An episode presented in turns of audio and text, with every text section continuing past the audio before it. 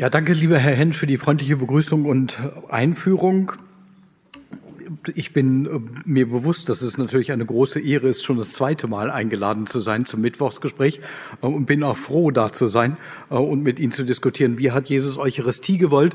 Das ist der Titel ähm, und Sie wissen hoffentlich, dass das der Titel ähm, des kleinen Büchleins ist, das von mir im vergangenen Jahr im Patmos Verlag erschienen ist. Ich möchte heute Abend aber weniger über das Buch sprechen, ähm, sondern über das Gespräch mit Peter Trummer aufnehmen, der über die Eucharistie beziehungsweise das frühchristliche äh, Gastmahl vor zwei Wochen im Christ in der Gegenwart gesprochen hat. Also ähm, es überschneidet sich einiges, ähm, aber einiges ist auch neu, dürfte neu für Sie sein, falls Sie das Buch gelesen haben. Sie können aber gerne auch zu den Themen des Buchs dann nachfragen. Okay, jetzt geht's los. Die Eucharistie ist wieder im Gespräch und zwar als theologisches Thema, nicht als Gespräch über liturgische Regeln und Rubriken. In den 70er und 80er Jahren war die Eucharistie bereits ein theologisches Thema, über das öffentlich diskutiert wurde. Die Liturgiereform des Zweiten Vatikanischen Konzils hat eine große Kreativität in der Gestaltung der Feiern ausgelöst. Hochgebete wurden neu geschrieben, von denen erlaubterweise nur die Schweizer Hochgebete und das auch noch in einer kirchlich überarbeiteten Verfassung überlebt haben. Regionale Formen der Feier sind entstanden, wie zum Beispiel der kongolesische Ritus, in dem Priester und Gemeinde das Hochgebet wechselweise beten und singen und sogar tanzen zum Teil. Die verbreitete Gestaltungsfreude hatte natürlich zur Konsequenz, dass auch theologisch über die Eucharistie nachgedacht wurde. Ist ja klar, wenn man etwas versucht zu gestalten, denkt man eben auch inhaltlich darüber nach. Papst Johannes Paul II. und vor allem Benedikt XVI. hatten sich in ihren Pontifikaten darum bemüht, die liturgische Form der Eucharistie weltweit wieder zur Einheit zurückzuführen. Kreativität war dabei erklärtermaßen nicht mehr gefragt. Eucharistie folgt einer Traditio und die, die mit der liturgischen Feier beauftragt sind, sollen sich in diese kirchliche Überlieferung hineinstellen und ihr dienen nach dem lateinischen Grundsatz lex orandi, lex credendi soll die Theologie ein Nachdenken über die überlieferten Gebete und die kirchliche Form der Feier sein. Wenn die kirchliche Form der Feier aber immer einheitlicher sein sollte, waren natürlich auch dem Nachdenken darüber klare Grenzen gesetzt.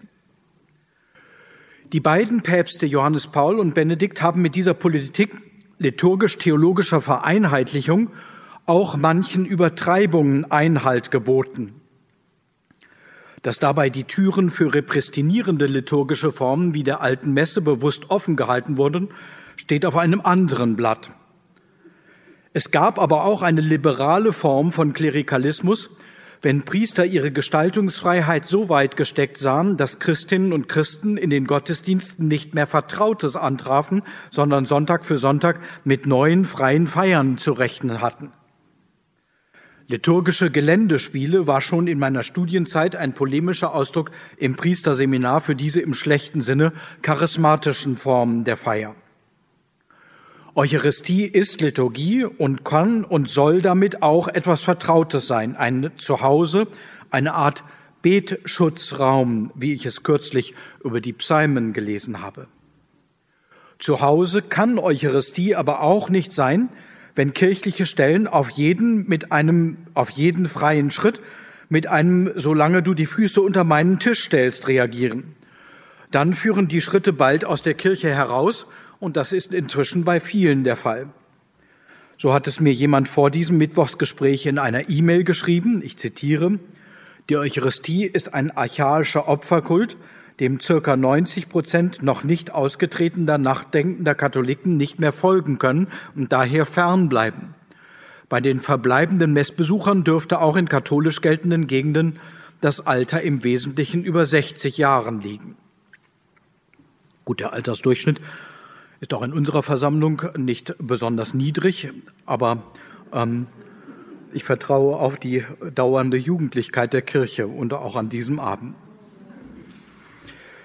Deshalb ist es aber gut, dass die Eucharistie wieder im öffentlichen Gespräch ist und es dabei nicht nur um die Feinheiten liturgischer Ars Celebrandi geht, sondern um die Theologie der Feier. Dieses Gespräch ist dringend notwendig, denn die Eucharistie stößt heute in großer Breite auf Verständnisprobleme, die, wie die, das zitierte E-Mail feststellt, bis in ihren theologischen Kern hereinreichen. Peter Trummer, der emeritierte Grazer Neutestamentler, hat in Heft 2 dieses Jahres 2022 im Christ in der Gegenwart auf die gegenwärtigen theologischen Anfragen an die Eucharistiefeier reagiert. Das Intro zu seinem Artikel stellt dar, wie die frühchristlichen Quellen Lichtblicke auf ihre Probleme werfen. Er schreibt dort, Unsere Gottesdienstpraxis muss sich erneuern, indem sie wieder Maß nimmt am Feiern der frühen Christenheit. Dank sagen, Brot brechen und miteinander essen über alle Grenzen hinweg. Nur solche Feiern eines gastfreundlichen Gottes wandeln uns und die Kirche zu einer Gemeinschaft, die sich vielleicht so etwas wie Leib Christi nennen darf. In seinem Beitrag hat sich Peter Trummer auf das Thema gottesdienstliches Mahl konzentriert und dabei Gedanken zusammengetragen, die sich auch in seinem jüngsten Buch Den Herzschlag Jesu erspüren finden. Seine Einleitung drückt gut aus, was auch die Absicht meines Buches im vergangenen Jahr war. Wie hat Jesus Eucharistie gewollt? Und mein Beitrag heute Abend zum Mittwochsgespräch ist eben ein Gespräch mit Peter Trummer. Er hat im Wesentlichen zwei Teile. Es geht zunächst um den Opfercharakter der Eucharistie und allgemeine Gedanken dazu. Und dann geht es konkreter in das Johannesevangelium und die Auslegung von einigen Texten aus dem Johannesevangelium. Ähm, wenn wir bei dem Johannesevangelium angekommen sind, sind wir ungefähr bei der Hälfte meines Vortrags. Dann wissen Sie, wir haben die Hälfte geschafft, Bergfest. Und dabei geht es dann immer vom Allgemeinen deutlicher in das äh, Spezielle eben, in das Johannesevangelium direkt. Unter Eucharistie verstehe ich das christliche Mahlsakrament. Religionsgeschichtlich steht es in der, An in der Tradition sakraler Mähler, also heiliger Mahlzeiten. Damit wird aber von Anfang an deutlich, dass die Opposition von der Eucharistie als Mahl gegen die Eucharistie als Opfer, wie sie in den vergangenen Jahren oftmals vor allem von konservativen Kreisen vorgetragen wurde, den Anfängen der Eucharistie nicht gerecht wird. Die Mahlzeiten Jesu waren im strengen Sinne keine Opfermahlzeiten. Das Abendmahl wird am deutlichsten bei Lukas als Passja-Mahl erzählt. Damit würde ein Zusammenhang mit dem Tempelkult bestehen.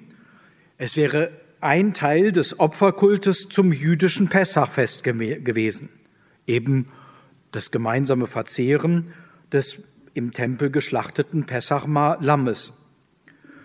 Allerdings sind die chronologischen Angaben der Evangelien über dieses Mal so unterschiedlich, dass sich eine eindeutige geschichtliche Auskunft daraus nicht ergibt.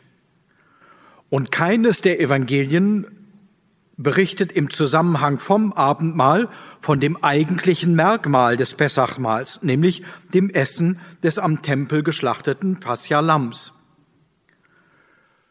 Das Abendmahl wäre das einzige Mal Jesu, das einen klaren Zusammenhang mit dem Opferkult am Tempel erkennen ließe.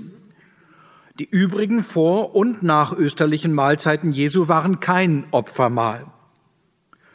Dagegen gehören Essen und Trinken zum Leben und sogar zur Sendung Jesu und zur Eucharistie. Gottfried Bachel schreibt, die Gottheit gibt sich so, dass aus ihrem Wort und Dasein die bestimmte Lage des Menschen, heilsam verständlich wird. Und auch seine Bestimmung, ein Esser und Trinker zu sein und sein zu müssen, in allen Bedingungen, die damit verbunden sind. Daher geht es auch bei der Eucharistie, so Bachel, nicht um irgendeine Gnade, sondern um diese Gestalt, die im realen Code des Nährens und Verzehrens erscheint. Allerdings gab es in der Umwelt Jesu keine scharfe Grenze zwischen einem profanen Mahl und einem sakralen Mahl. Eine solche Grenze würde die moderne Unterscheidung zwischen säkularen und religiösen Bereichen voraussetzen, die die Bibel und ihre Umwelt so noch nicht kennen. Auch die alltäglichen Vollzüge von Essen und Trinken waren oft mit religiöser Bedeutung und religiösen Gesten verbunden. Der Gastgeber oder die Gastgeberin sprach einen Tischsegen und zerriss dazu einen flachen Laib Brot in Stücke, die er den Gästen gab. Der Wein wurde ausgeschenkt und ein Segen darüber gesprochen, während die Gäste den Wein in ihren Gläsern hielten oder Bechern.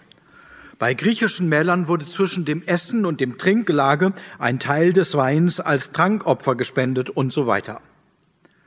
Auch das Opfern war für die jüdische und christliche religiöse Welt und Umwelt kein so aus dem Leben herausgehobener Vorgang, dass er nichts mehr mit dem Alltag zu tun gehabt hätte. Opfern ist ja ein feierliches religiöses Tun, das sehr oft mit einem Mahl verbunden ist. Wenn der Prophet Samuel Saul zum König salbt, wird, da wird dabei selbstverständlich ein Opfermahl gehalten. Und wenn er David im Haus seines Vaters Isai in Bethlehem salbt, ebenso. Vor allem scheint mir ein Zusammenhang mit dem Töten nicht wesenhaft für das Opfern zu sein. Frank Krüsemann, evangelischer Alttestamentler, hat die biblischen Vorstellungen vom Opfern auch für die religiöse Welt des Neuen Testaments treffend beschrieben. Er schreibt, die unterschiedlichen biblischen Opferarten stellen, wie es die seltenen zusammenfassenden Begriffe sagen, Gaben an Gott dar, meist aus freudigem Anlass. Und als biblische Begriffe nennt er Mincha mit der Bedeutung Gabe oder Geschenk, Korban, wörtlich nahegebrachtes oder Darreichung, Martin Buber übersetzt mit Nahung, und im Neuen Testament Doron für Geschenk. Und Krüsemann erklärt weiter, dagegen werden weder Gewaltopfer, also englisch Victim, mit diesen Worten bezeichnet, noch geht es um besonders schmerzhafte Abgaben, so wie wir es im Deutschen meinen, mit, wenn wir von echte Opfer bringen sprechen.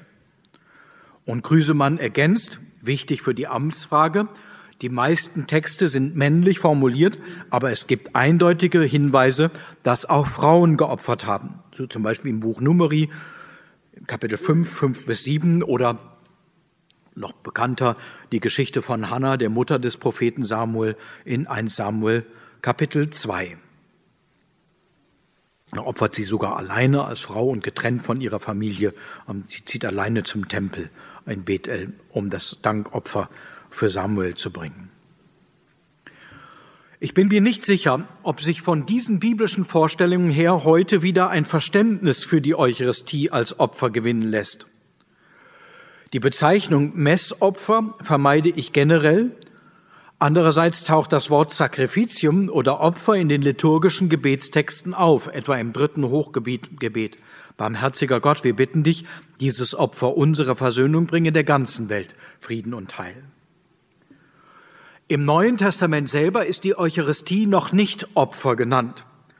Der erste Beleg, in dem das christliche Mahlsakrament Opfer genannt wird, findet sich außerhalb des Neuen Testaments in der Didache, der zwölf Apostellehre, einer Schrift, die zeitlich und theologisch dem Matthäus-Evangelium nahesteht und vermutlich sogar früher verfasst ist als manche Schriften im Neuen Testament.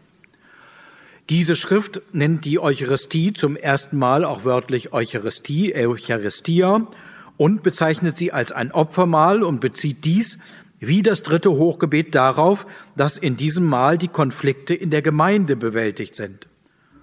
Also keineswegs auf irgendein Gewaltopfer oder ein Victim in irgendeiner Form. Wenn von der Eucharistie heute als Opfer gesprochen werden soll, kann das leicht missverständlich werden. Von Betroffenen sexualisierter Gewalt in der Kirche habe ich oft den Wunsch gehört, dass die Liturgie von missverständlichen Opfervorstellungen bereinigt wird. Das liegt dann aber oft an mittelalterlichen Weiterentwicklungen der Opfertheologie die Peter Trummer auch in seinem Artikel im Christ in der Gegenwart erwähnt. Ich zitiere ihn. Nach diesem mittelalterlichen Szenario konnte Gott mit der übergroßen Schuld der Menschheit nicht anders fertig werden, als seinen Sohn am Kreuz zu opfern. Doch auch diese Genugtuung, Satisfactio, reichte nicht aus, sondern musste im priesterlichen Messopfer Gott immer wieder vor Augen geführt, gegenwärtig gesetzt werden, brauchte die Fürsprache der Heiligen und besonders der Gottesmutter. Die eigentliche Schaltstelle aber waren die Wandlungsworte. Nicht der Priester sprach sie, auch nicht Jesus, sondern der Priester anstelle Christi, als alter Christus, als zweiter Christus. Dem Priester gehorcht Gott, meinte der fromme Pfarrer von Ars, der heilige Johannes Maria Vianney. Papst Benedikt bestätigte es allen Priestern der Welt im Jahr des Priesters. Soweit Peter Trummer. Auch Papst Johannes Paul II. hat die von Peter Trummer kritisierte Vorstellung vom Messopfer in seiner letzten Enzyklika Ecclesia de Eucharistia 2003 noch einmal breit entfaltet. Von biblischen Opfervorstellungen hat sich diese Messopfertheologie abenteuerlich weit entfernt. Mittlerweile sieht auch eine breite auch lehramtlich anerkannte Reflexion auf die Eucharistiefeier ihre eigentliche Schaltstelle eben nicht mehr in den sogenannten Wandlungsworten, sondern in der Epiklese. Die Epiklese ist im eucharistischen Hochgebet die Herabrufung des Heiligen Geistes sowohl auf die Gaben wie auch auf die Gemeinde. Der Heilige Geist, also biblisch die Ruach Gottes, ist die eigentlich handelnde Person in der sakramentalen Feier der Eucharistie. Im Neuen Testament wird das vor allem in der lukanischen Darstellung deutlich. Die erste Eucharistiefeier ist nach Lukas das Brotbrechen des Auferstandenen an die beiden Jünger in Emmaus. Brannte nicht unser Herz in uns, als er unterwegs mit uns redete und uns den Sinn der Schriften öffnete? So sagen die beiden Jünger, und mit dem Brennen ihrer Herzen beschreiben sie ein charakteristisches Bild in der Bibel für das Wirken des Heiligen Geistes. Gottes Ruach hat mit ihrem Feuer ihre Herzen erfasst und die beiden im Gespräch mit Jesus vorbereitet auf die erste Eucharistiefeier, das Brechen des Brotes, wenn sie in Emmaus angelangt ist, sind. Es ist wahrscheinlich, dass es sich dabei um ein Ehepaar handelt, Maria und ihr Mann Kleopas oder Klopas, das können Sie in meinem Buch nachlesen. Dieses Geschehen wiederholt sich in der Pfingstgemeinde. Zuerst kommt der Heilige Geist in Feuerzungen herab und bewegt Petrus zu seiner Rede an die zusammengelaufene Versammlung.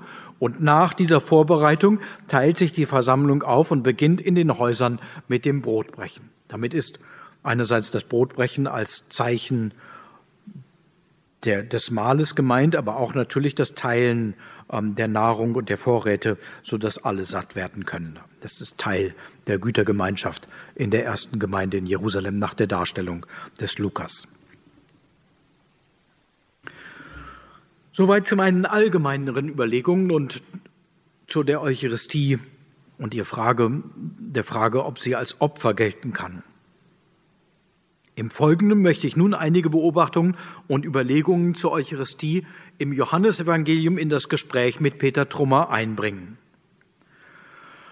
In meinem Büchlein Wie hat Jesus Eucharistie gewollt, bin ich auf das Johannesevangelium noch nicht eingegangen. Und das liegt vor allem an den umstrittenen Worten Jesu über das Essen von seinem Fleisch und dem Trinken seines Bluts in der Brotrede in Johannes 6. Kein Christ der neutestamentlichen Zeit konnte Johannes 6,51 anders lesen, denn als Rede vom Herrenmahl. So hat der Tübinger Neutestamentler Christian Dietz Felbinger noch 2001 ein verbreitetes Tübinger, ein verbreitetes Verständnis dieser Verse zusammengefasst. Jan Heilmann hat sich in seiner Dissertation Wein und Blut von diesem Verständnis abgesetzt.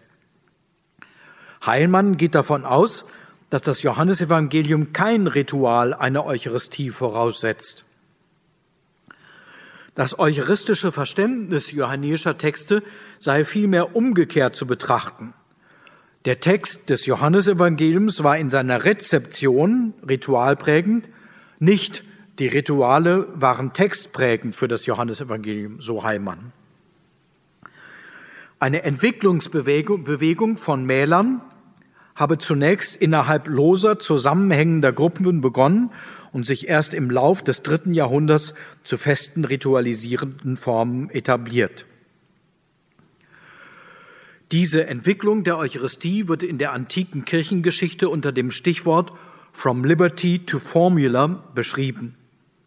Also von freieren Formen hin zu festeren und dann auch einheitlicheren ritualisierten Formen.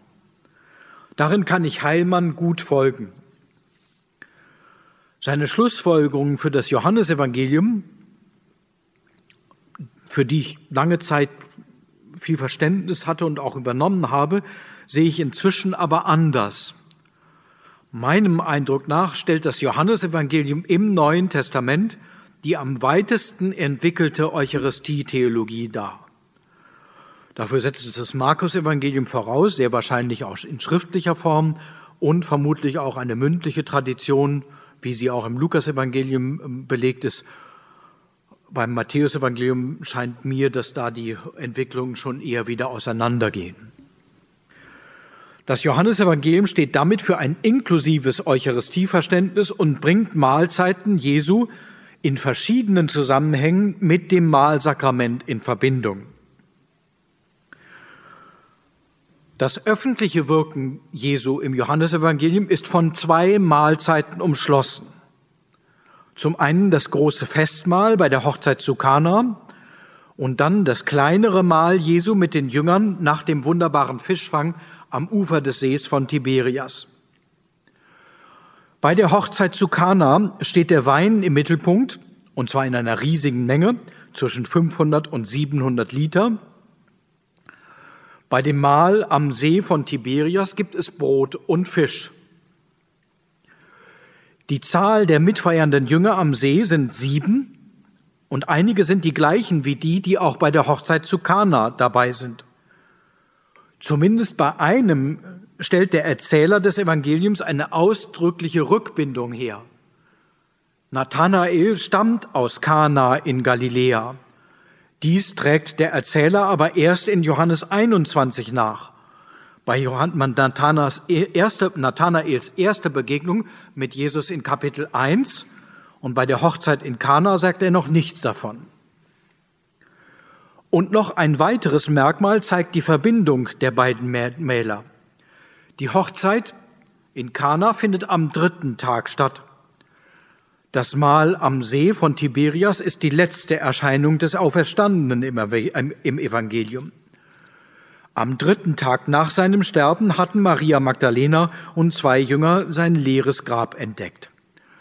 Und dieser letzte Zusammenhang ist auch inhaltlich wichtig, denn die Eucharistiefeiern sind im Neuen Testament Feiern des gegenwärtigen Auferstandenen. Auch die paulinische Eucharistie-Theologie ist im Rückblick auf den in der Auferstehung überwundenen Tod zu verstehen. Selbst dann, wenn Paulus über das Herrenmahl schreibt, so oft ihr dies tut, verkündet ihr seinen, also Jesu Tod. Dieser wird aber nur verkündet, eben im Rückblick auf die Auferstehung, was aus dem 15. Kapitel im Korintherbrief ganz eindeutig wird. Zuerst zur Hochzeit zu Kana. Die Hochzeit zu Kana findet offenbar in einem gehobenen Sektor der Gesellschaft in Galiläa statt. Es gibt riesige steinerne Wasserbehälter für die Reinigung. Es gibt einen Speisemeister, Architriklinos genannt. Es gibt Diener. Und auch die Hochzeitsgesellschaft scheint entsprechend groß zu sein. Im Hintergrund der Erzählung der Hochzeit zu Kana werden soziale Spannungen erkennbar. Die erste ist zwischen Jesus und seiner Mutter. Jesus weist die Autorität zurück, die sie als Mutter für ihren Sohn beansprucht, weil er für sein Handeln eigene Regeln beansprucht und auch eine eigene Zeit. Frau nennt er sie, meine Stunde ist noch nicht gekommen. Die zweite ist zwischen den Dienern und dem Speisemeister. Dieser Speisemeister, der im in der Einheitsübersetzung, auch in der neuen, überhaupt keine Übersetzung findet, sondern heißt es nur, der, der verantwortlich ist für das Mahl. Dieser wird im Griechischen Architriklinos genannt.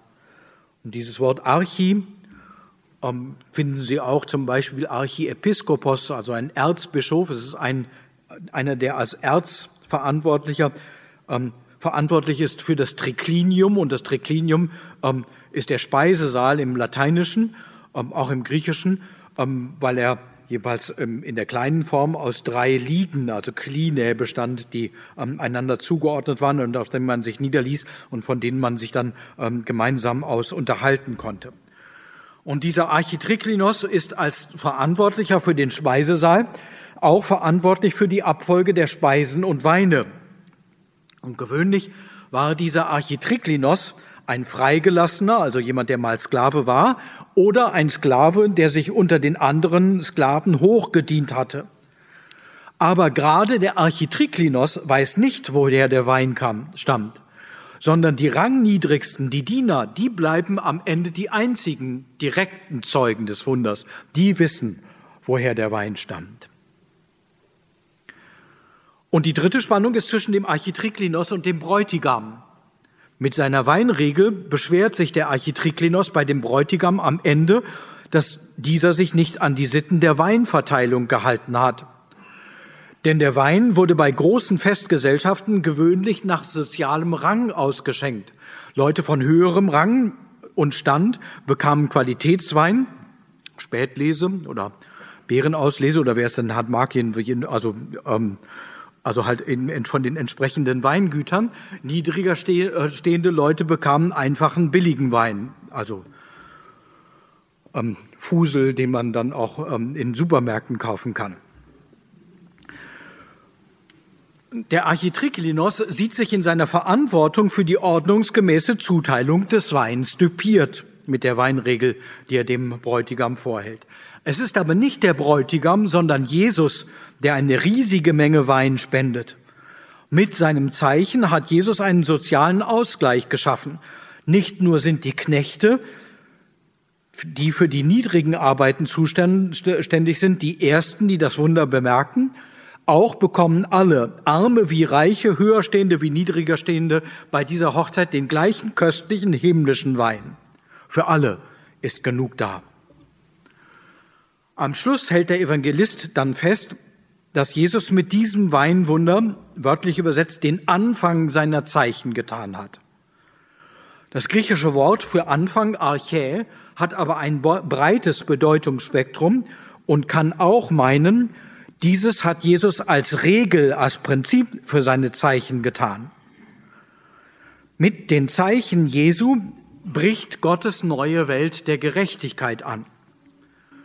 Es ist ein Zeichen der Gegenwart Jesu, wenn beim Mahl derer, die zu ihm gehören, die gesellschaftlichen Unterschiede keinen Ausschlag mehr geben über den Rang, die Reihenfolge und die Würde und erst recht nicht darüber, wer beim, beim gemeinsamen Mahl satt wird und wer nicht, oder wer den besseren Wein bekommt und wer den billigen Fusel. Irenäus hat um 180 nach Christus geschrieben, dass die große Menge des Weins von der Hochzeit zu Kana auch noch für die christlichen Eucharistiefeiern reicht. Leserinnen und Leser des Johannesevangeliums konnten auch nach meiner Ansicht schon vor Irenäus mit dem Hochzeitsmahl in Kana auch ihre eigenen Mahlfeiern assoziieren. Es ist dabei nebenbei bemerkt natürlich traurig, dass die Gastronomie heute an diesem Abend nicht funktionieren kann. Aber es wird ja Frühling und es ist der Anfang der Frühlingsreihe und dann wird es wahrscheinlich dann auch wieder besser. Kommen wir von da zum anderen Mal, das das Wirken Jesu rahmt, nämlich dem Mal am See von Tiberias, dem nachösterlichen Mal. Die riesige Weinmenge bei der Hochzeit zu Kana hat bei dem Mahl am See Tiberias ihre Entsprechung in der riesigen Menge von Fischen. Sie droht, die Netze bersten zu lassen. Über die genaue Zahlenangabe der Fische, 153, wird, ist viel gerätselt worden. Eine häufige Erklärung, die man auch oft in Predigten hört, ist, dass diese Zahl die damals bekannten Fischarten darstellt. Allerdings gibt es dafür keine Belege in der Literatur. Es spricht meines Erachtens einiges dafür, die Zahl 153 als sogenannte Gematrie zu lesen. Gematrien haben ihren Hintergrund darin, dass äh, in der Antike im Griechischen wie im Hebräischen Zahlen als Buchstaben dargestellt wurden, also Alpha 1, Beta 2, Gamma 3 und so weiter, Aleph ähm, 1, Bet ähm, 2, Gimel äh, 3 im Hebräischen. Das heißt, äh, man konnte automatisch oder sehr natürlich und organisch ähm, Buchstabenfolgen ähm, als Zahlenfolgen lesen. Die Buchstaben stehen also für Zahlen und damit verweist die Zahl 153 auf den Vers Ezechiel 47, 10 in der großen Vision vom Tempel und der Tempelquelle. Dort im Buch Ezechiel heißt es über die Tempelquelle, dass sie sich von Jerusalem in das Tote Meer und dann in die anderen äh, Gewässer ergießt. Und in Vers 47, Kapitel 47, Vers 10 heißt es wörtlich, von Engedi bis En-Eglaim werden Fischer an dem Wasser stehen und ihre Netze ausbreiten. Alle Arten von Fischen wird es geben, so zahlreich wie die Fische im großen Meer.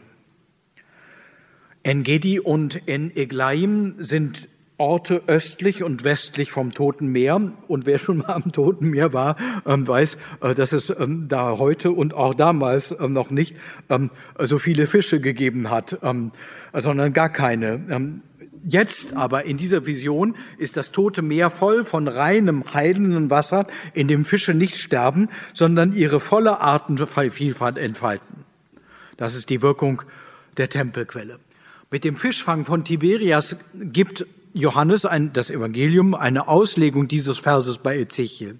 Der Zahlenwert der hebräischen Buchstaben im Namen in Eglaim entspricht genau 153. Gleichzeitig aber entspricht der Zahlenwert auch dem hebräischen Ausdruck Bene Ha-Elohim, zu Deutsch Kinder Gottes. Wenn Sie die Buchstabenfolge und den Zahlenwert zusammenzählen, kommen Sie eben auch genau auf 153. Die Menge der Fische ist daher ein Zeichen für die unüberschaubare Fülle und bunte Vielfältigkeit von Menschen, die durch das Wort Gottes angesprochen werden zu dem die Jünger ausgesandt sind. Das hätten sie auch ohne diese komplizierten Zahlen und Buchstaben erklären und natürlich schon an den ähm, gefüllten äh, Netzen erklären können, äh, äh, herausfinden können, aber ähm, ein bisschen was Gelehrtes können sie mir ja erlauben. Nach dem Fischfang erfahren die Jünger dann, dass Jesus ihnen bereits das Mahl bereitet hat. Also das Mahl ist gar nicht angewiesen auf die Zutaten des Fisches, die sie da mitbringen.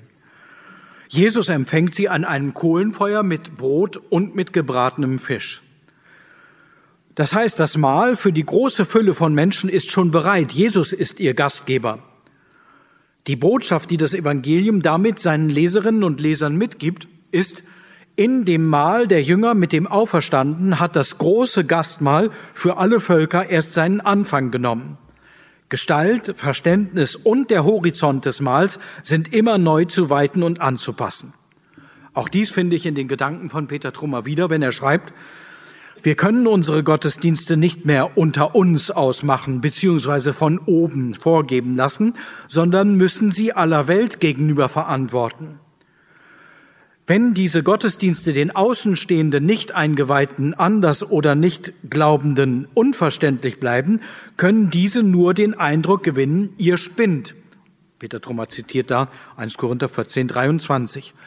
Nur wenn unser Reden für alle nachvollziehbar ist und unser Umgang miteinander und mit allen sich wertschätzend und liebevoll gestaltet, kann so etwas wie eine andere Dimension, etwas Transzendentes spürbar werden, was vielleicht mit Gott in Verbindung gebracht werden kann.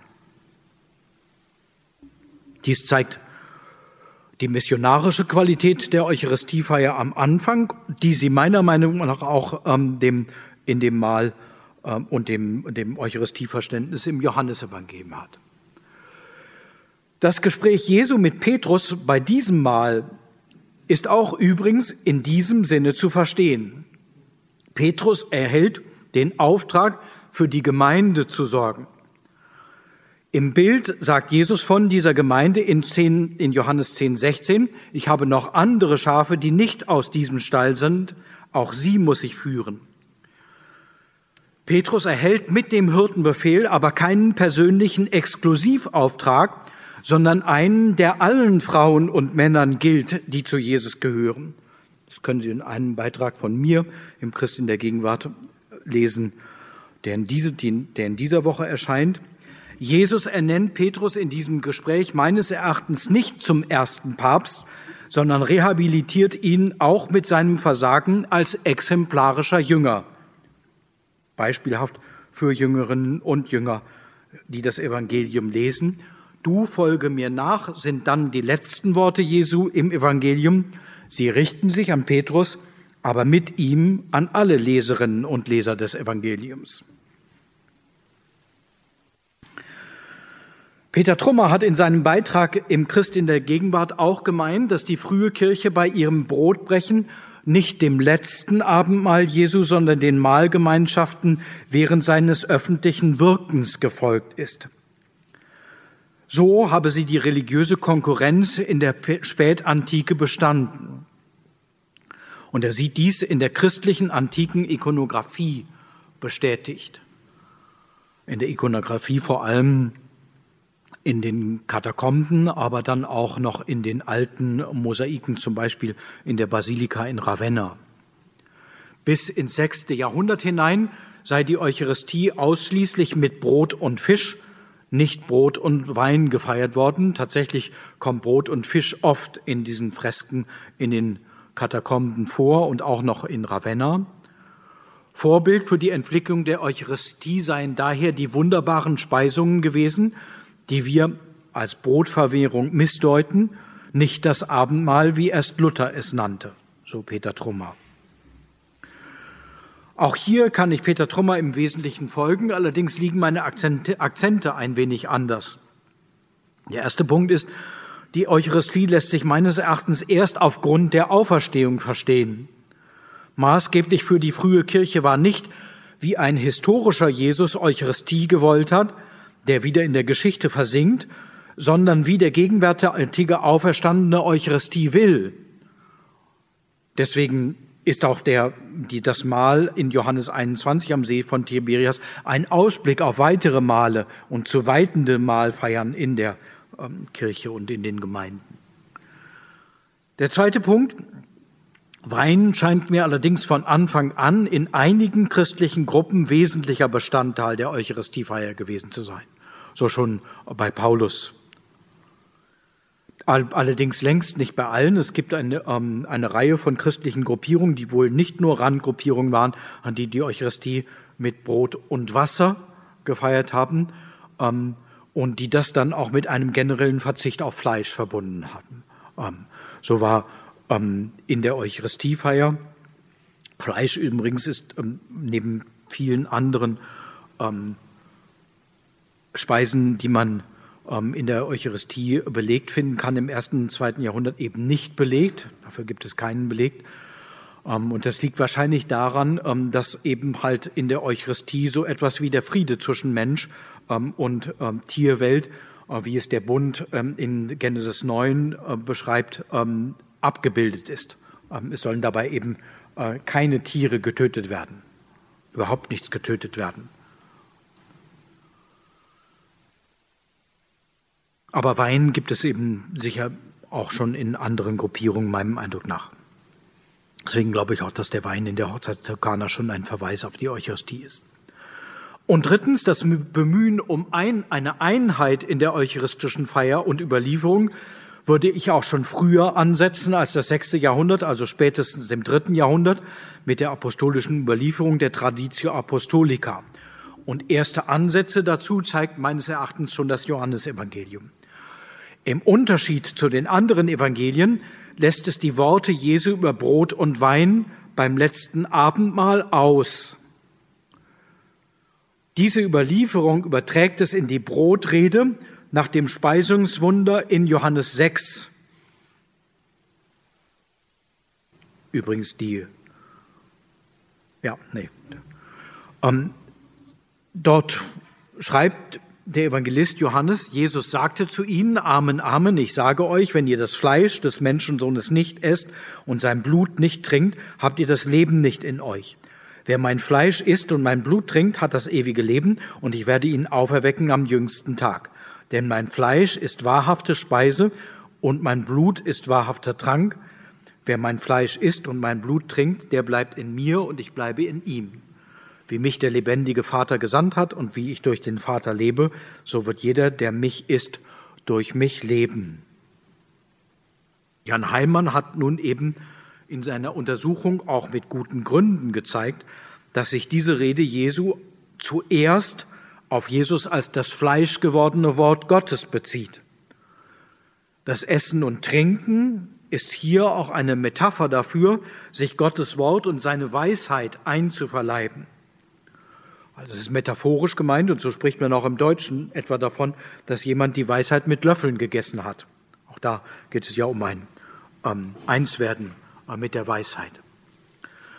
Eine vergleichbare Bildersprache zeigt sich, wenn der Prophet Ezechiel und dann nach seinem Vorbild auch der Seher Johannes in der Offenbarung Gottes Wort auf einer Schriftrolle verzehrt. Und Jan Heilmann hat verschiedene andere Beispiele für diese Metaphorik in der frühjüdischen und christlichen Literatur. Gleichzeitig und damit unterscheide ich mich jetzt von Jan Heilmann, bleibt aber meines Erachtens die eucharistische Bedeutung dieser Worte erhalten. Johannes hat sie einfach vom Abendmahl herausgenommen und ans Ende des Speisungswunder, beziehungsweise sogar ans Ende der Brotrede in die Mitte des Lebens Jesu in Johannes 6 genannt, gesetzt. Warum findet sich die Überlieferung vom Abendmahl und Eucharistie bei Johannes dann so früh, als Jesus noch mit seinen Jüngern in Galiläa unterwegs ist und nicht erst kurz vor seinem Sterben? Darüber ist viel nachgedacht worden. Eine einfache Antwort ist meines Erachtens diese, weil das Mahlfeiern eben in die Mitte des Lebens Jesu gehört und nicht erst an sein Ende. Darin bin ich ganz eins mit Peter Trummer. Die spätere kirchliche Praxis Mahlfeier setzt als Dankfeier für seine Gegenwart als Auferstandener die Mahlpraxis Jesu vor Ostern fort. Beim gemeinsamen Essen mit Sündern, Hallodris, Halsabschneidern und anderen Tunichtguten brach für Jesus das Reich Gottes an. Gemeinsam zu essen ist für Jesus deswegen elementar, weil er Gott dabei in den menschlichen Regelkreislauf von Nehmen und Geben einbrechen sieht. Wenn Jesus bei Johannes vom Brot vom Oben spricht, hängt das mit der Erzählung vom Manna in der hebräischen Heiligen Schrift zusammen. Und da hat Gott dem biblischen Volk Israel vom Himmel her Nahrung gegeben. Jesus vertieft diesen Sinn vom Himmelsbrot noch. Beim Mahl mit Jesus gibt Gott, ohne dafür etwas wieder zu verlangen, so wie es in der Regel bei allem menschlichen Brot ist. Da brauchen Sie nur in die nächste Bäckerei dafür zu gehen. Menschen können diese Gottesnahrung nicht geben. Selbst ein so bedeutender Mensch wie Mose kann das nicht, weil Menschen, wenn sie geben, gewöhnlich etwas dafür wieder erwarten. Das bedeutet aber auch, dass keine menschliche Institution und keine Kirche alleinige Macht über diese Speise beanspruchen kann. Das Brot vom Himmel kann auch nirgendwo billig abgegriffen werden. Es ist ein Gratisgeschenk, Gottes kostbare Gemeinschaft für alle die, die sie annehmen. Als solches ist das eucharistische Brot aber auch gewandeltes Brot. Peter Trummer hat gemeint, die Idee der Gottespräsenz ist richtig und wichtig, aber sie steht und fällt mit dem eigenen Blick und Blickwinkel. Nicht das Brot soll verwandelt werden, so Peter Trummer, sondern wir sollen uns in einer jesuanischen Esskultur als Glieder des Leibes Christi erweisen, uns unseren eigenen und eigen, uns unseres eigenen und eigentlichen göttlichen Wertes bewusst werden. Mit der Wandlung der Gemeinde in den Leib Christi hat Peter Trummer hier einen Akzent aus den Paulusbriefen in die frühchristlichen Impulse für das christliche Mahlsakrament heute aufgenommen. Er findet sich auch in den Jesusworten bei Johannes wieder. Wer von dem Brot isst, das vom Himmel kommt, dessen Leben wandelt sich in ein Leben, das in ewiges Leben überfließt, so wie es in Johannes 4 heißt. Hier, auch hier ist die Auferstehung übrigens wieder präsent. Das bedeutet, der, der Teil hat am Mahl Jesu und die ist bereit, Gottes neue Welt in sein Leben auf und anzunehmen. Dies geht aber meines Erachtens im Mahlsakrament mit einer realen Verwandlung der eucharistischen Gaben einher. Brot behält zwar den funktionalen Charakter, den es als Nahrung des Leibes hat, aber gleichzeitig tritt Gott mit dem Brot in die menschlichen Kreisläufe des Gebens und Nehmens ein. Er schenkt ein Brot, das ihm eben keiner zurückschenken kann und auch nicht muss. Und mit diesem Brot schenkt er seine heilsame, spürbare Nähe. Damit sind wir zwar entfernt von irgendwelchen Transubstantiationsvorstellungen, aber wir sind immer noch bei einer Art von Transformation und Wandlung, auch der eucharistischen Gaben. Daran würde ich schon festhalten, und dass es eine reale ähm, Verwandlung ist, ähm, das glaube ich auch, weil es nicht einfach nur ähm, um einen Bedeutungswandel gibt, sondern, äh, geht, sondern darum eben, dass Gott in den Kreislauf unseres Gebens und Nehmens eintritt, indem er uns etwas schenkt, das eben nicht dem gewohnten Geben und Nehmen do und des ähm, entspricht, sondern für das er nichts zurückverlangt. Das aber gleichzeitig eine Einladung ist, ähm, seine, seine Gabe aufzunehmen in unsere Kreisläufe äh, unseres Lebens und gleichzeitig auch eben zu Gebenden zu werden, Gebenden und Einladenden, weit über die Grenzen hinaus, die wir uns denken können. Soweit. Ich danke für Ihre Aufmerksamkeit.